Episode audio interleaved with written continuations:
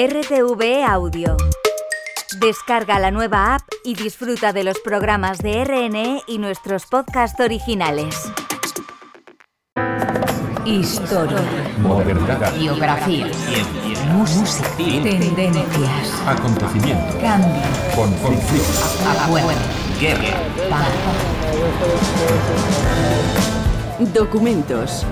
Radio Nacional de España.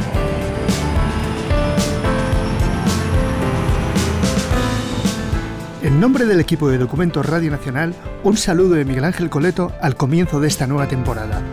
Y hemos querido inaugurarla con una celebración de un centenario cultural. Este año se cumplen 100 del fallecimiento en Madrid de Tomás Bretón. El célebre compositor salmantino fue una de las figuras más populares de su época con éxitos tan rotundos como La Verbena de la Paloma. En esta hora vamos a disfrutar de su excelente música con Ana Vega Toscano, que también nos va a permitir entender la importante contribución de Tomás Bretón a su tiempo, una época marcada por la transformación cultural entre siglos. Hola Ana. Hola Miguel Ángel. Efectivamente, Bretón fue una de las grandes figuras de la cultura española en el periodo de la Restauración. En él desarrollaría prácticamente toda su actividad profesional dentro de esa amplia corriente del regeneracionismo que permeó la sociedad española en el cambio del siglo XIX al XX. Como compositor nos dejó grandísimas obras, no solo en la zarzuela, sino también en la ópera, la música sinfónica y la de cámara, y su labor fue igualmente destacada como director de orquesta, gestor y promotor, así como en el mundo de la enseñanza desde su puesto de director del Real Conservatorio de Música.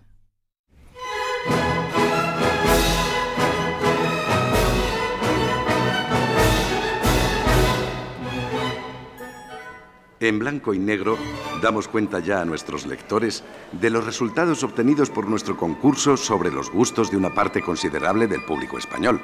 Todos son personajes públicos conocidos y admirados de su patria y no hay entre ellos ninguna reputación improvisada. Tomás Bretón, el músico popularísimo que acertó a componer la ópera de los sentimientos españoles, haciendo hablar el corazón de la gente del pueblo en acentos inspiradísimos. Sorolla, el gran pintor. El 20 de diciembre de 1902, la revista Blanco y Negro anunciaba el resultado de la encuesta realizada entre sus lectores para nombrar las personalidades más populares del momento. Entre los cinco más destacados, junto con artistas como Sorolla, Benlliure o Echegaray, figuraba el salmantino Tomás Bretón como mejor músico español.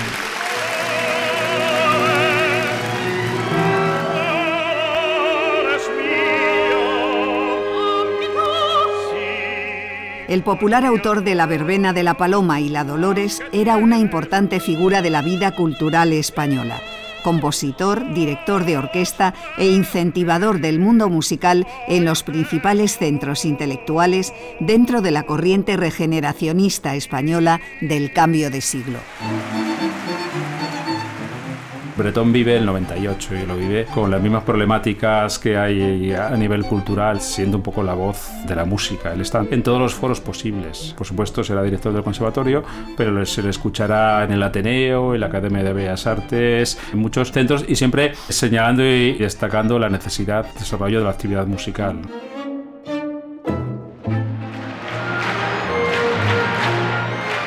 Tenía una imagen pública muy importante, se manifestaba en conferencias, en discursos, eh, dentro de lo que era toda aquella corriente regeneracionista de principio de siglo, que quería recuperar la identidad, la cultura española y eso a través de la música y en particular de la ópera. Sin duda fue uno de los grandes. Él tenía una sólida formación que además amplió también su estancia en Roma y en Viena y realmente la obra que hizo fue una obra maravillosa. Tomás Bretón, un músico entre dos siglos.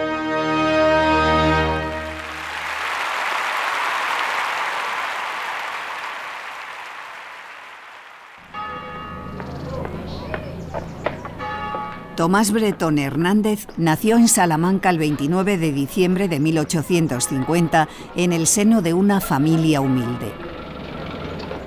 Viene de una familia muy modesta. Su padre era panadero, sin más, y en realidad casi no lo conoció porque falleció cuando él tenía tres años. El musicólogo Víctor Sánchez, catedrático de la Universidad Complutense de Madrid. autor del libro Tomás Bretón, un músico de la restauración. Y entonces su madre que se quedó viuda e intentó mantener la familia y una de las cosas que consiguió es que su hijo estudiase música en la Escuela de Bellas Artes de San Eloy, que se había reformado y refundado recientemente en Salamanca eran tan modestos que en realidad no tenían ni dinero para comprar el pequeño violín en el que aprendió, que se lo tuvo que pagar un vecino, el dueño de una chocolatería cercana, que le pagó ese violín que fue con el que él generó sus primeros ingresos. Empezó a tocar ya casi con 8 o 10 años, pues en todo lo que había en Salamanca, en las iglesias, en las fiestas, en los bailes y por supuesto en el teatro. O sea, él casi nace en el teatro porque la casa de su familia estaba enfrente del teatro del circo y entonces todas las compañías, toda la gente que pasaba por ahí, entonces mucho, mucha actividad de zarzuela de la época, estamos hablando de la década de 1850, pasaba por allí y paraba porque su madre organizó una especie de fonda donde paraban los artistas. En 1865, el maestro Luis Cepeda llega a Salamanca con una compañía de zarzuela y al conocer al joven bretón le aconseja que se traslade a Madrid para continuar su formación. Allí estudiará composición con Emilio Arrieta. Tiene la opción de venir a Madrid a tocar en los fosos de los muchos teatros que había en Madrid de la época y estudiar en el conservatorio. Entonces empieza estudiando violín, pero rápidamente se perfila hacia la, hacia la composición, que lo concluye en tres años. Casualmente, el mismo año, en 1872, obtienen el premio Chapí y él. Inician un poco pues, todo el cambio de la nueva generación de música del momento. Bretón trabaja activamente para las muchas compañías de zarzuelas del momento y pronto se comienza a interesar por la ópera, componiendo en 1876 su primera obra en el género, Guzmán el Bueno.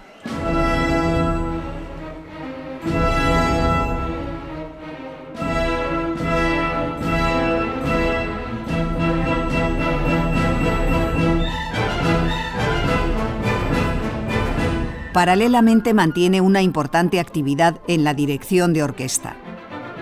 El musicólogo Ramón Sobrino, catedrático de la Universidad de Oviedo, editor de la obra sinfónica de Bretón.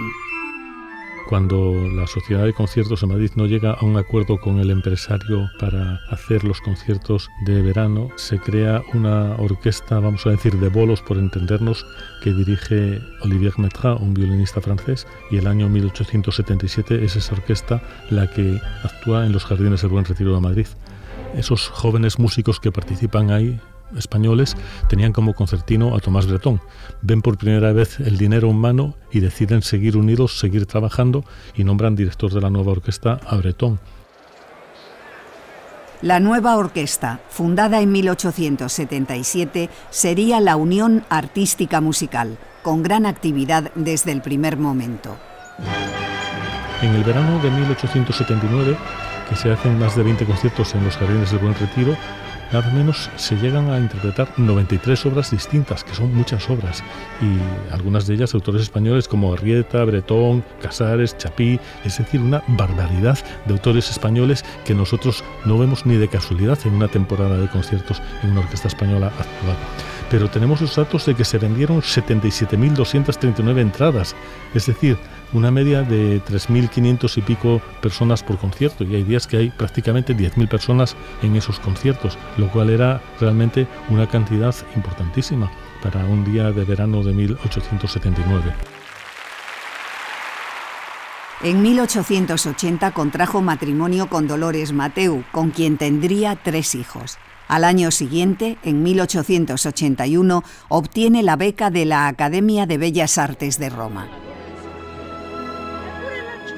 Escuchamos al compositor, musicólogo y escritor Ramón Barce en la serie La Música y el 98, que escribió y presentó por encargo de Radio Nacional de España en 1998. Bretón tenía entonces 29 años, estaba casado y con un hijo, pero se aprestó animosamente a viajar por Europa para conocer todas las novedades musicales, pese a que su beca no daba para mucho. Eso le da ocasión para viajar, pero sobre todo para tener tiempo de creación más libre, ¿no? de no estar dedicado al día a día del teatro, de las orquestas, que era como ya ha vivido él sus primeros años de actividad musical. ¿no? Tenemos maravillosamente documentado porque hay unos diarios que empieza precisamente cuando inicia el viaje. Salí vivamente impresionado. No se deja sin emoción una ciudad tan simpática como Madrid después de haberla vivido más de 15 años y donde tanto he sufrido y gozado. Los becarios tenían la obligación de permanecer en Roma solo el primer año. Los otros dos años podían desplazarse a cualquier otro centro. Después de ese primer año en Roma, él bueno, también va a Milán a conocer la actividad musical, incluso intenta contactar con Ricordi, empieza a aprender alemán estando en Italia para pasar un año en Viena. En Viena, Breton escucha a Beethoven, a Brahms y a Wagner. Rechaza a Brahms y adora a Beethoven. Su admiración por Wagner es confusa y contradictoria. Su música respira una soberbia, un desdén a lo claro, a lo sencillo y bello que no puede menos de hacerse antipática.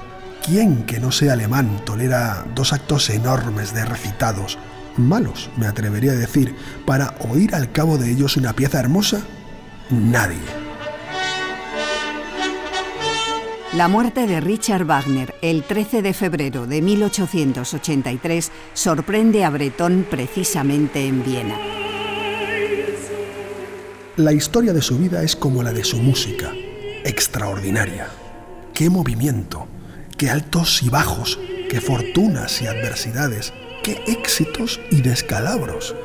Pero al fin consiguió en vida llamar la universal atención y mereció justamente ser llamado grande. Ayer y hoy saludo al hombre extraordinario, al estupendo genio musical en el difunto Wagner. Él conoce de primera mano pues cómo se hace en Viena Beethoven, cómo se hace en Viena Wagner o Mendelssohn. Va todos los días a todos los conciertos que puede, a las óperas y a todo. Va intentando contactar con todo lo que es el ambiente musical, conocer todas las orquestas. ¿eh? En Viena pues escucha la Filarmónica de Viena, es muy interesante lo que dice. Y, y, como esa sensación de la tradición sinfónica, no solo las grandes orquestas, no solo la Filarmónica de Viena, sino por ejemplo la orquesta de los Strauss, de todo ese mundo de los Strauss. Orquestita es buena y la arpista notable, pero el director es el más gestero, ridículo, estúpido y tonto que he visto. Hace unos ademanes con ambos brazos que yo me preguntaba, ¿pero para qué hará esto? El alegro lo llevó como le pareció. Se paraba donde quería, en fin, un, un desastre. Veremos los valses y polcas, me dije. Siguió una polca suya tan tonta como él, y en ella no hicieron nada de particular. Es decir, él tomó el violín y bailó, así como quien no puede menos de moverse inflado por el ritmo. Por Dios, ¿es esto serio? Veremos a ver los valses. Siguió un vals de su hermano y tampoco hizo nada. Nada, pero nada de lo que en Madrid tanto se cacarea que hacen. Nada. Nada si no es el oso con el violín, la carita y las monadas. El tal Edward Strauss representa y baila. Es un dolor ver prostituido un local tan rico y bello. Bretón abandona Viena en 1883 para pasar el verano en Venecia y Milán y marchar después a París.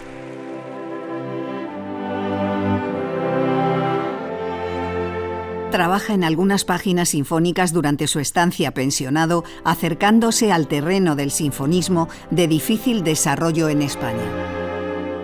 Desaparecidos en gran parte el trabajo catedralicio y el palaciego, el compositor tenía que pedir al público su ayuda para sobrevivir. Pero ese público era escaso y además valoraba solo los grandes y pequeños nombres extranjeros. La supervivencia así era realmente imposible. A veces, especialmente en la juventud, los músicos españoles se lanzaban a escribir alguna sinfonía. Después buscaban otro medio de vida, en la enseñanza, en el concierto o en la zarzuela. Realmente componer una sinfonía no era nada rentable porque en primer lugar costaba mucho tiempo, en segundo lugar costaba dinero también hacer las copias y a veces era el propio compositor el que tenía que sufragar los gastos de las partichelas y en tercer lugar esa obra se iba a tocar un par de veces, no mucho más, salvo que tuviera un éxito excepcional y entonces todos esos meses de trabajo era tiempo perdido que no iba a tener prácticamente ninguna recompensa económica. Tomás Bretón compondría a lo largo de su carrera tres sinfonías además en tres etapas distintas. La primera es una obra pues que hace cuando completa su formación como alumno de composición de Arrieta. De hecho, le dedica él la obra al ilustre maestro don Emilio Arrieta, director y profesor de composición de la Escuela Nacional de Música.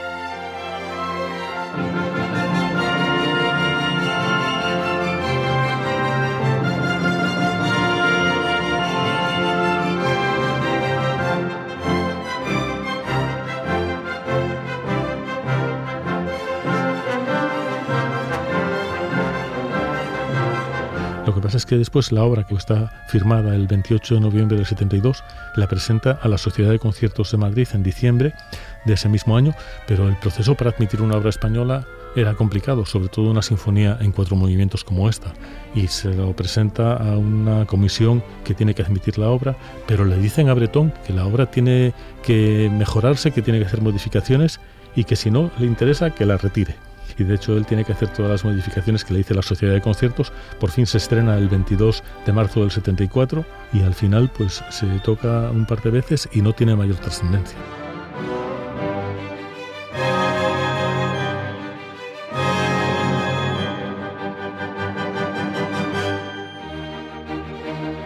La segunda sinfonía a mí me parece una obra maravillosa. Está hecha un poco tarde, digamos. Está fechada por Breton en Viena en marzo de 1883 y hay muchísimos elementos en esta Sinfonía número 2 en mi bemol que suenan a Beethoven.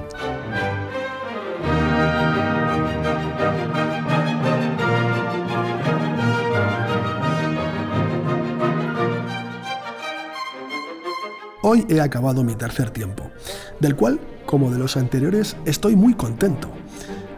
Qué género tan grandioso y sublime el de la sinfonía. Es una verdadera lástima que no se cultive hoy, pues es a mi juicio el más noble del arte. Pero las condiciones de este no lo permiten. Los músicos en general no son ricos. El género requiere una adhesión y concentración totales. Y en pago de todo no se halla más que el aplauso. Sí se halla. De aquí el que los músicos antes piensen en el teatro y en direcciones y lecciones que en cultivar la sinfonía. Es una verdadera lástima.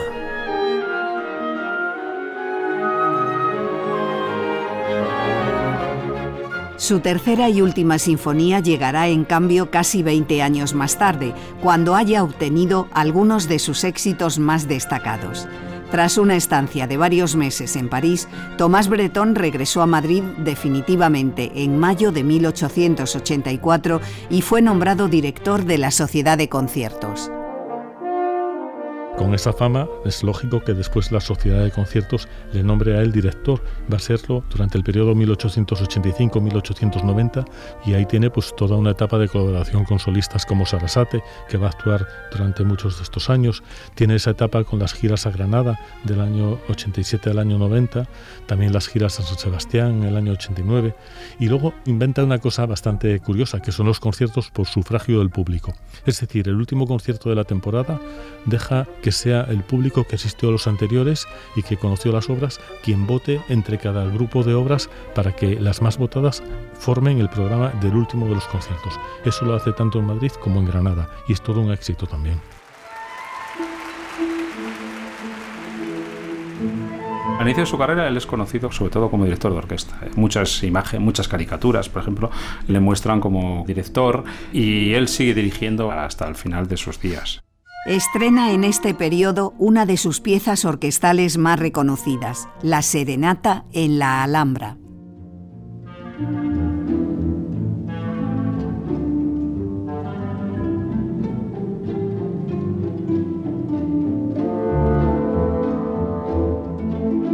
tiene una primera versión, una primera redacción en 1881, cuando él está como pensionado en el extranjero y que luego pues tiene su forma definitiva en 1888.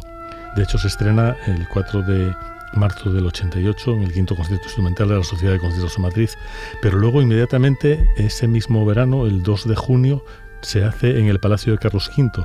O sea que es una cosa maravillosa. Tocar en la Alhambra, dentro de la Alhambra de Granada, pues es un logro y algo que al público también le encanta y después se va a seguir haciendo de forma casi ininterrumpida hasta nuestros días. Esta mirada orientalista, ¿no? esto que se ha denominado alambrismo sinfónico, hay, que hay obras de otros compositores, pero que lógicamente Bretón está ahí muy claramente posicionado. ¿no? En la Alhambra juega precisamente con esta idea de orientalismo, ¿no? en realidad recreando elementos andaluces.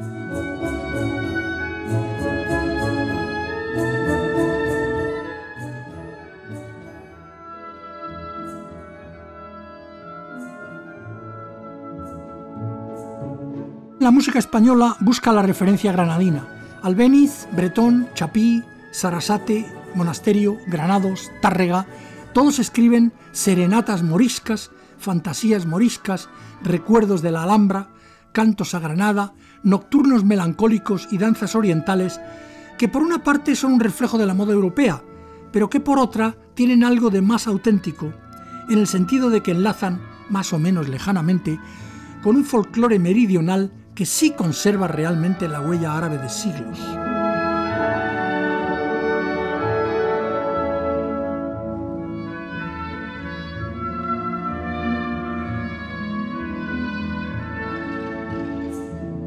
Pues como una cosa que intenta buscar una sonoridad de lo que sería la Alhambra de Granada, pero sin conocer realmente cuál había sido esa sonoridad, porque ellos, ni Bretón, ni Arrieta, ni Monasterio, que son los primeros en hacerlo, ni el propio Chapí conocen el sonido real de la música árabe, no han ido a Marruecos o a Argelia como si va, por ejemplo, Saint-Saëns, entonces lo conocen de segunda mano y lo inventan, crean ellos una especie de códigos que son más o menos comunes y entre otros pues la utilización de esos grandes melismas para intentar representar pues algunas cosas de la música árabe, asignarlo también a unos instrumentos concretos, al oboe, a la flauta, a la duplicación entre flauta y clarinete.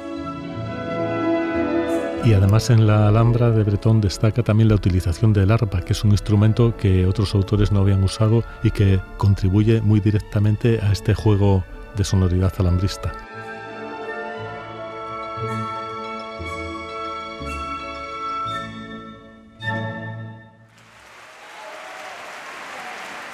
Durante su estancia en París, Breton se había centrado en la composición de su ópera Los amantes de Teruel, basada en el drama homónimo de Juan Eugenio de Arcembust, pero encontró muchas dificultades para su estreno en Madrid. Se generó una polémica que salió a la luz pública, pero finalmente, el 12 de febrero de 1889, Breton consiguió estrenar Los amantes de Teruel en el Teatro Real, obteniendo un notable éxito.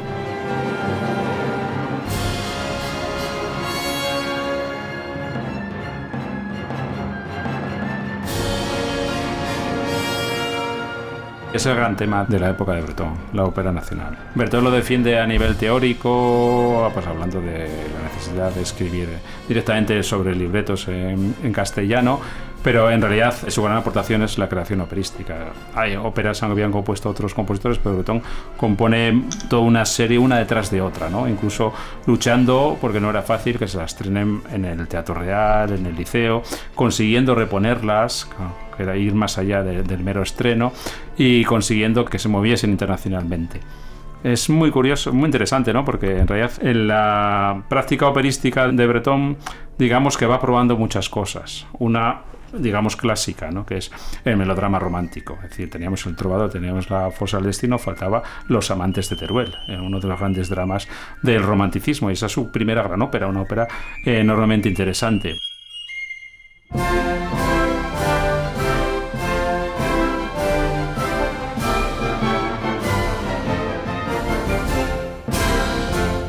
Pero luego hay otras, esas leyendas, ese ámbito de lo legendario en Garín, ¿eh? sobre la leyenda de, de, Montserrat, que entronca claramente con el mundo wagneriano, ¿no? el mundo de Tannhäuser.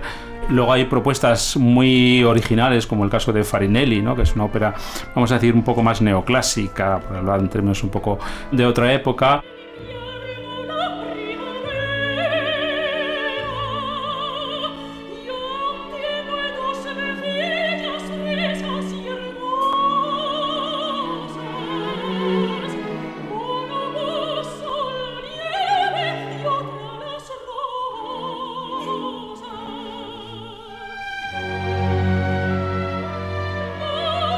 Incluso sus dos últimas óperas. Yo tenía ocasión de editar Tabaré, que es una ópera de ámbito americano donde juega precisamente con elementos pentatónicos, con unas sonoridades más de corte impresionista.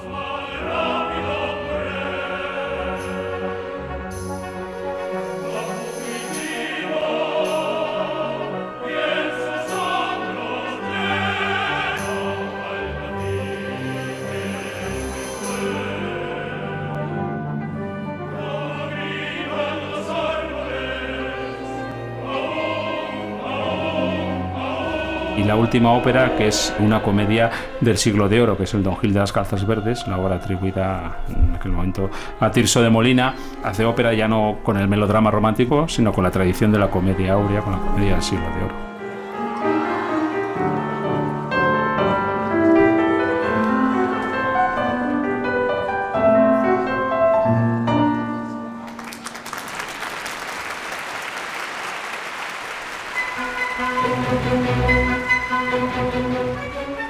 1894 llega un éxito inesperado para la carrera de Bretón con el estreno en el Teatro Apolo de una obra maestra del género chico, La verbena de la paloma, con libreto de Ricardo de la Vega.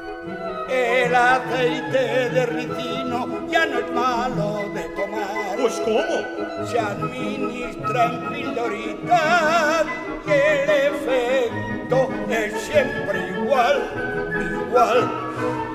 Hoy las ciencias adelantan que es una barbaridad. Es una brutalidad. Es una bestialidad, una bestialidad. La relación de Bretón con la zarzuela es inevitable, ¿no? Porque la actividad zarzuelística es lo que hay en Madrid en su época. El musicólogo Víctor Sánchez. Él está en orquestas, está en los teatros de ópera, pero hay muchos teatros de zarzuela en su juventud. Él había dirigido en muchas compañías, compañías de verano, había coincidido con, con Chueca, con Valverde, con muchos de los libretistas. Y finalmente, la Reina de la Paloma, Bretón la compone de, por casualidad. Era un libreto destinado a Ruperto Chapí. Chapí discutió con los empresarios. Tenían ya medio hecho el montaje, digamos, ¿no? Faltaba la música que parte del montaje, entonces le dijeron a Tomás Bretón si quería eh, componer la música y Bretón aceptó el reto, lo compuso en cuatro semanas, cuatro o cinco semanas rápidamente y compuso esa auténtica maravilla que sintetiza muchas de las cosas que hay en la música española.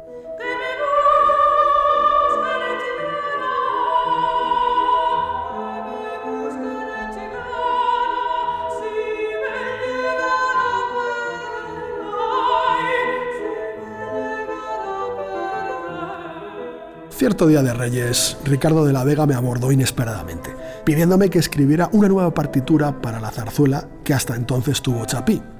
Me resistí por afecto a don Ruperto, pero la insistencia de Ricardo me decidió a coger el libreto, encerrarme en casa y dedicarme por completo a la zarzuela.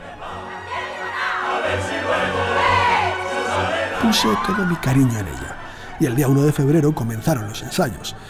Los profetas auguraban el fracaso, pero es lo cierto que el día 12 del mismo mes se estrenaba con éxito ruidosísimo.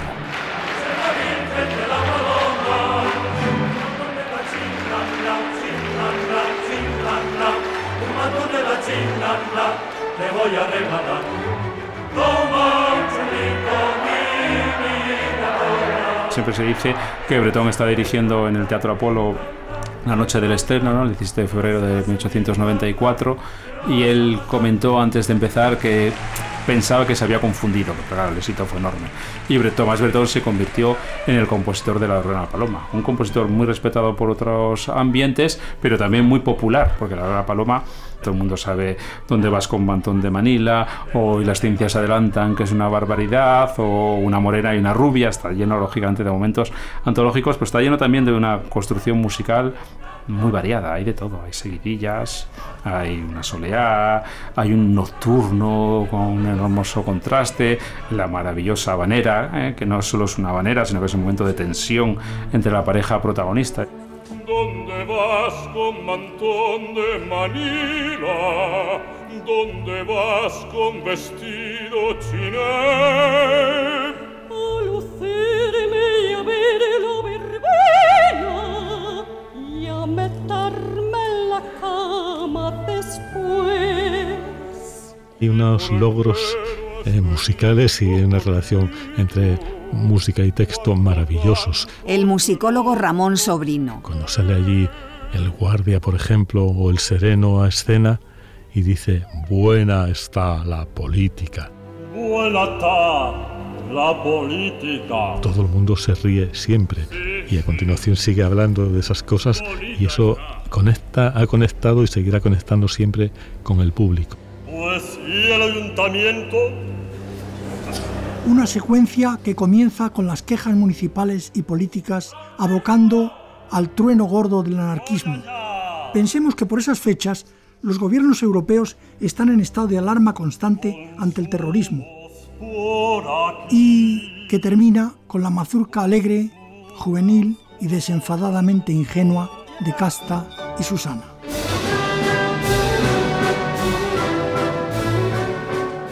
La zarzuela se ha visto con una visión lejana como algo casticista, ¿no? como algo típico, pero en su momento era más bien realista, era algo muy cercano al, día a día.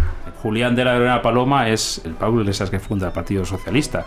Es un tipógrafo de imprenta, ¿no? Lo que pasa que visto de este lado sentimental. Lo que canta, lo primero que canta Julián, eso de también la gente del pueblo tiene su corazoncito, es una frase antológica, una declaración de intenciones muy clara de ese posicionamiento ideológico.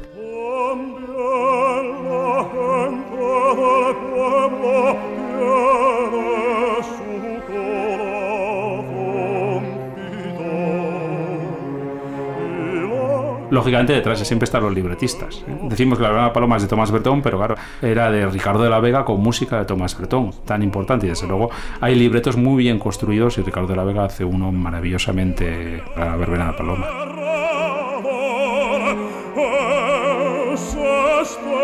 Una conexión que ya subrayó la crítica tras su estreno. Ricardo de la Vega ha hecho un sainete bueno, como suyo, pero un tanto raro la obra es sainete en cuanto a los tipos que por allí desfilan y en cuanto a los lugares por donde andan, y comedia tierna y sentida en cuanto al asunto. Aquel cajista, Julianillo, que es un tipo muy simpático, se lleva tras de sí la atención y el amor del público, y esta atracción del personaje desvía el interés de lo que en la obra es cuadro de costumbres populares, y como que los oscurece un poco, de tal modo que bien pudiera llamarse a la última producción de este maestro del género sainete sentimental. Dado el temperamento artístico de Bretón, puede afirmarse que Ricardo de la Vega le ha dado con exceso ocasiones para moldar aquel dentro de la obra, y una colaboración de libretista y músico que es algo de primordial importancia. Hay todo tipo de tipologías vocales. Tenemos Julián que canta, digamos, a lo operístico, que canta lírico, que canta serio, con la voz impostada. El propio boticario, que aunque procede de la. Don Hilarión procede, digamos, de una tradición de ópera bufa, de ese mundo rossiniano que había recorrido todo el 19 y que se había incorporado a la zarzuela en época de, Barbieri, también sigue recreándolo, ¿no? Y, que funciona muy bien. Todos esos registros de la zarzuela miran también a una creación dramatúrgica compleja, pero también a lo directo, a lo popular una morena y una rubia, hijas del pueblo de Madrid. Me dan el opio con tal gracia, ay que no las puedo resistir. El preludio es una obra también maestra que se interpreta afortunadamente también muchas veces como independiente y luego pues prácticamente todos los números musicales son un reflejo maravilloso pues de esas músicas populares urbanas del momento.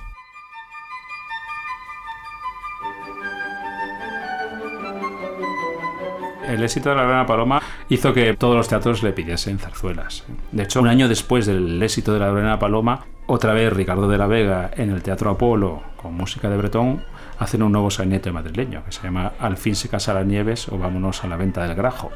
Pero mm, sorprendentemente no tuvo ningún éxito. Y él va haciendo, digamos, zarzuelas a veces serias. En realidad en su catálogo de zarzuelas hay cerca de 40 títulos, que sorprendentemente algunos sí merecerían, sin duda, con la música de Bretón está garantizado eh, el interés de estas obras.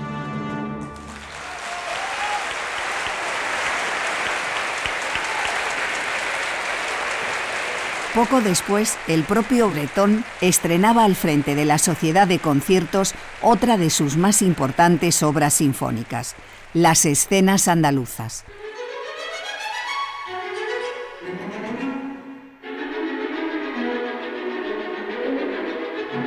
Precisamente la misma semana que se estrena La Verbena de la Paloma es cuando se estrenan las escenas andaluzas que es una de sus grandes obras, en mi opinión, que es una especie de suite en cuatro partes y que tiene también un tema que recuerda muchísimo el de la cantaora de la verbena de la paloma.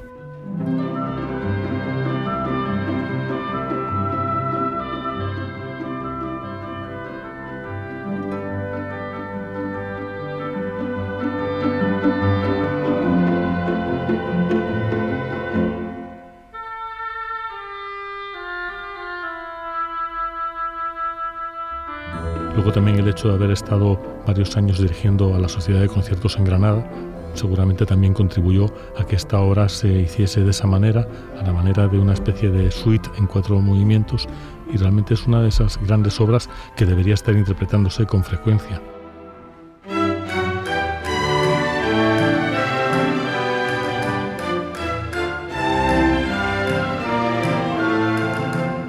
Juega precisamente con ese enfoque nacionalista que está la música de Albeniz y de, otros músicos que cronológicamente están bastante cercanos a Bretón. Albeniz y Bretón tuvieron una gran relación y juega, pues claro, en las escenas andaluzas tenemos un polo, tenemos un zapateado, tenemos una marcha con la saeta en medio y un bolero, es decir, tenemos una recreación de lo sinfónico en el plano de la música de concierto, de todas estas sonoridades andaluzas.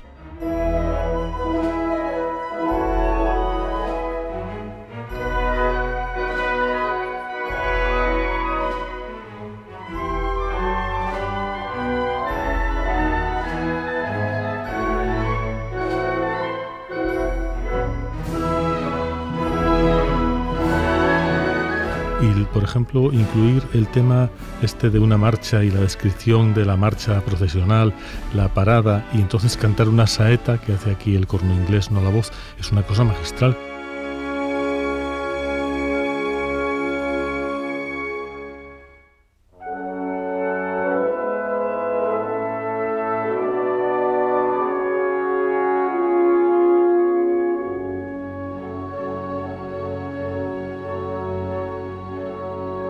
Paralelamente, Bretón continuaba con su empeño por la ópera española y culminaba poco tiempo después su drama lírico en tres actos, La Dolores, en el que una vez más había escrito libreto y música.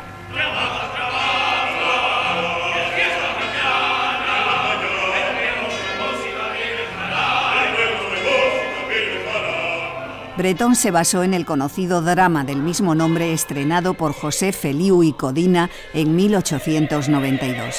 El músico se acercaba de este modo a las corrientes más realistas. Llegó a realizar un viaje a Calatayud para conocer directamente su folclore, tal y como reflejó en sus memorias el periodista aragonés Darío Pérez. La obra de Feliu y Codina seguía triunfando en toda España le ocurrió al maestro bretón llevarla al pentagrama. Me escribió diciendo que deseaba ir a Calatayud de incógnito para escuchar la jota a una rondalla de la calle. Le prometí el secreto.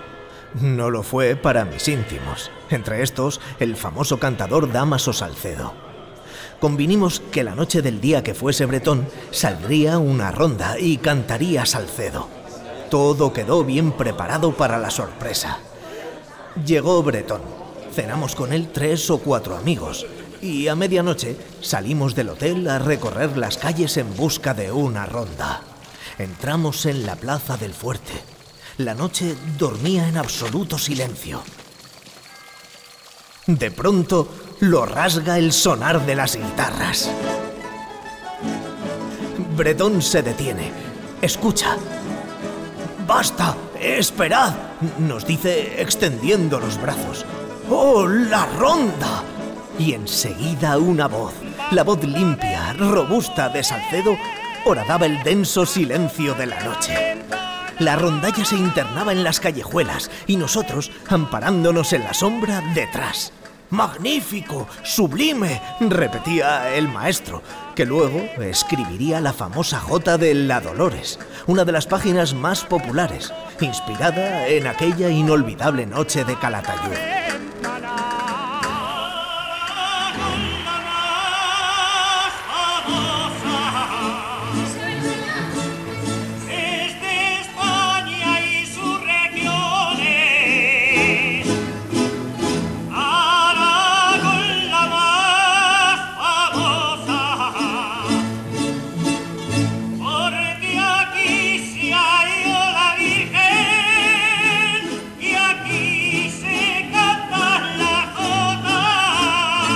La Dolores se estrena en el Teatro de la Zarzuela el 16 de marzo de 1895.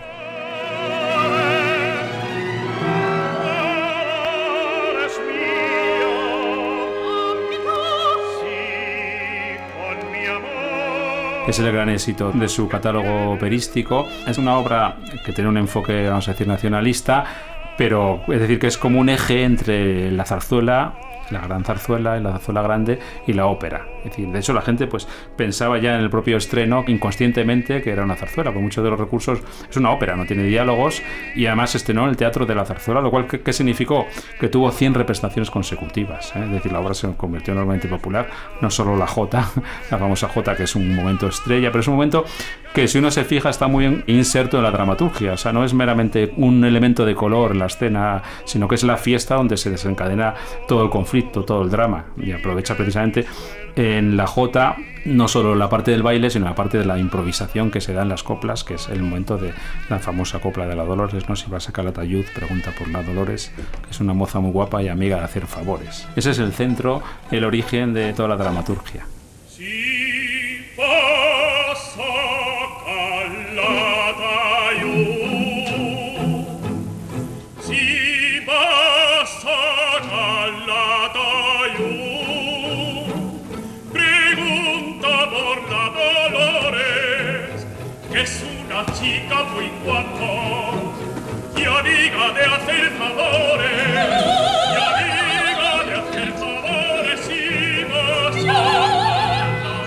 tiene todo desde el punto de vista del verismo. Tiene pues una mujer de rompe y rasga, vamos a decir, varios amantes esa mujer y además responden a todos los tópicos de si hay un torero, si hay un militar, si hay un sacerdote o seminarista en este caso, y luego pues hay un asesinato allí, con lo cual desde el punto de vista de la exportación de la obra funcionó muy bien, de hecho se hizo algunas veces en el extranjero en la época de Bretón y con muchísimo éxito pero intenta activar muchas veces muchos contactos de manera a veces que no terminan de funcionar, pero últimamente hemos localizado referencias, por supuesto, cuando él acude a Londres a dirigir su obra en los conciertos sinfónicos, también contacta con Múnich, intenta mover sus óperas, ¿sí? ya consigue estrenarlas en Praga, en Viena, traducidas al alemán. Lo mismo que en Milán, la ópera La Dolores ha obtenido en Praga un éxito entusiasta. El maestro bretón, que acaba de regresar a Madrid cargado de laureles, fue llamado muchas veces a la escena.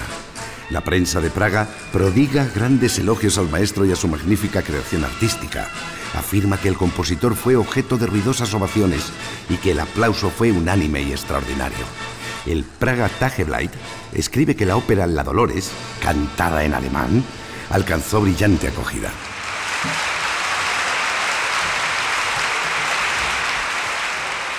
Con la llegada del siglo XX, Tomás Bretón es nombrado comisario regio del Conservatorio de Música de Madrid, cargo que desempeñaría casi hasta el final de su vida.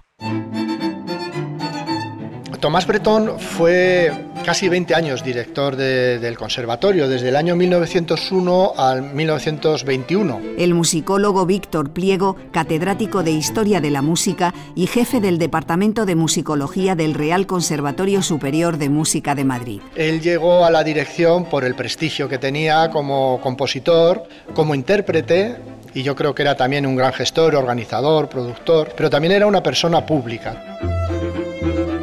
Es una época de, muchos cambios, ¿no? pero uno de los puntos claves del regeneracionismo es la educación.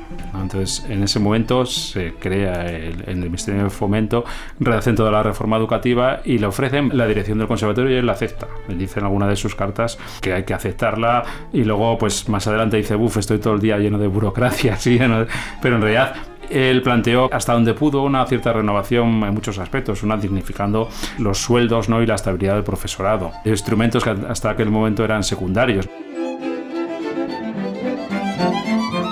un hombre muy honesto, con una ética muy rigurosa, que se preocupaba por la calidad de la enseñanza. Y él emprendió distintas reformas encaminadas a mejorar esa calidad. Por ejemplo, le molestaba mucho que se dieran con tanta benevolencia los sobresalientes. Luego defendió mucho los títulos, que los títulos tuvieran un valor, un reconocimiento y que la administración los exigiera cuando fueran a buscar músicos para determinados empleos, en capillas catedralicias o en bandas de música o bandas militares. Él reivindicaba también la calidad del profesorado. Es en su época cuando se empieza a generalizar el acceso por oposición. También buscaba una formación más profesionalizada, que saliesen músicos más completos, mucho mejor formados. Y una de las cosas que hace son temas que están muy presentes hoy en día es que eh, tiene que haber menos alumnos. Hay que evitar un poco esa masificación. Yo pienso invitar inmediatamente al claustro a que estudie y formule un proyecto de creación en algunas ciudades españolas de conservatorios o escuelas de música en relación académica con el Conservatorio Central, en el que, previas las garantías necesarias, deberán tener validez hasta cierto grado los cursos, notas y premios ganados en aquellos. Hay creados en diversos puntos de España buen número de centros musicales, algunos de verdadera importancia, costeados por diputaciones, ayuntamientos, círculos y particulares que es preciso alentar, unificar y proteger en bien de España.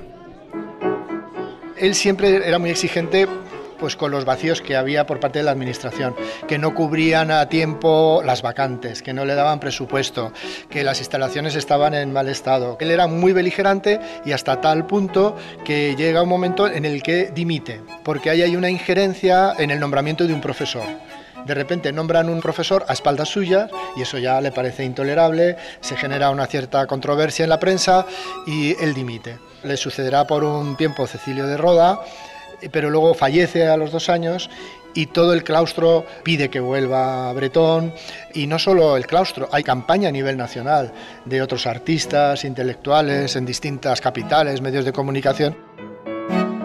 Él lo defiende en muchos sitios que la educación es un elemento clave para la sociedad en sí. Y otra de sus grandes iniciativas es establecer contactos con los conservatorios europeos, a través de esa visión europea que también preocupa a todos los regeneracionistas, porque los regeneracionistas cuando reflexionan sobre qué es España, lo ven en el contexto europeo más de 30 años defendiendo y viendo que no progresaba mucho de las ideas que él veía fundamental. La idea básica del regeneracionismo, que es parecernos a Europa, en donde la música estaba presente. Hay una frase muy interesante dentro de esa dimensión que tiene Tomás Bretón como activista y defensor de, la música española. ¿no? Ya lleva cuatro años al frente del conservatorio y dice así, no creáis que la raza española llegue a su culto y adoración por el arte de la música al extremo de la germana, pero no creáis que es imposible. El fondo artístico de España es verdaderamente opulento.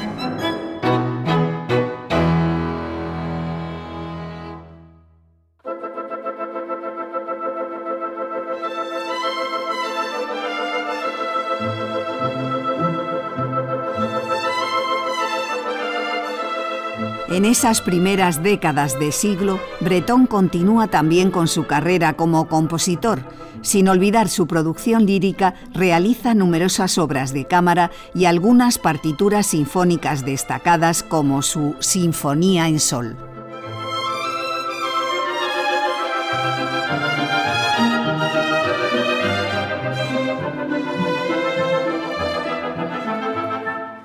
Ya ha terminado la vida en la Sociedad de Conciertos de Madrid, que se disuelve en 1903. Se crea una nueva orquesta, la Orquesta Sinfónica de Madrid, que sigue existiendo hoy en día, que es la orquesta del Foso del Teatro Real. Y entonces el segundo año nombran director a Enrique Fernández Arbós, que es amigo personal desde toda la vida de Bretón. Entonces Arbós pide a Bretón que le haga una sinfonía. Y lo que hace es aprovechar pues música que había compuesto Bretón para su quinteto para cuerda que se estrenó en marzo de 1905. Hace rápidamente esta sinfonía, la firma en mayo de 1905 y se la entrega a Fernández Arbós. Entonces la nueva Orquesta Sinfónica de Madrid la estrena el 12 de mayo de 1906.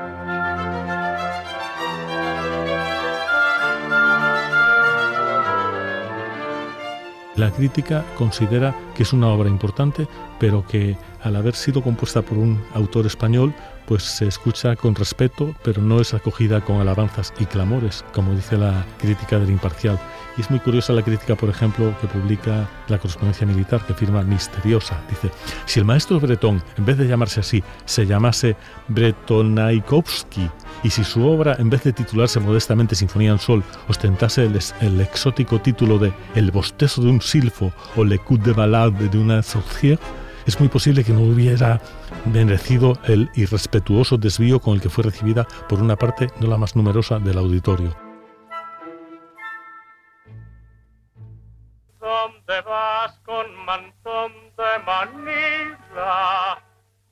Tomás Bretón vivió la llegada del cinematógrafo, medio que se relacionó desde el primer momento con la zarzuela.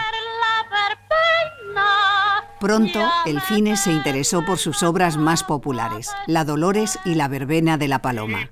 Algunas primeras versiones mudas contaron incluso con la participación del propio compositor en el arreglo musical. ¿Y tu novio, Susana? ¿No va contigo a la verbena? Años después, en el cine sonoro se harían también destacadas adaptaciones más o menos libres, como las firmadas por Benito Perojo o José Luis Sáenz de Heredia sobre la verbena de la Paloma, obras destacadas de la historia de nuestro cine. ¿Para qué si no hemos desempeñado los mantones?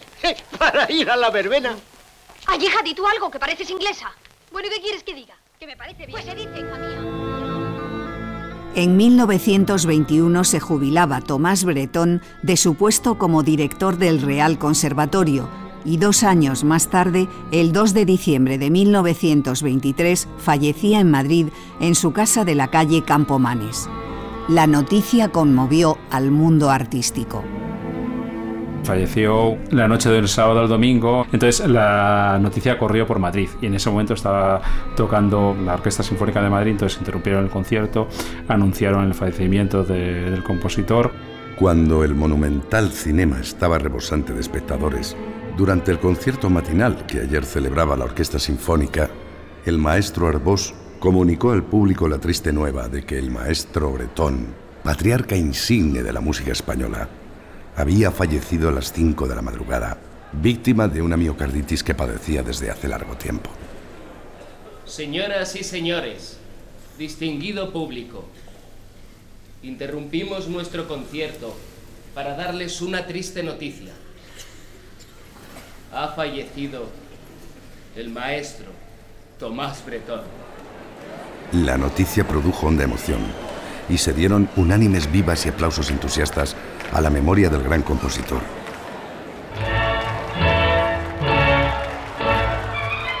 Como improvisado homenaje, la orquesta ejecutó la Jota de la Dolores, que el público escuchó en pie, prorrumpiendo al terminar en una calurosa salva de aplausos.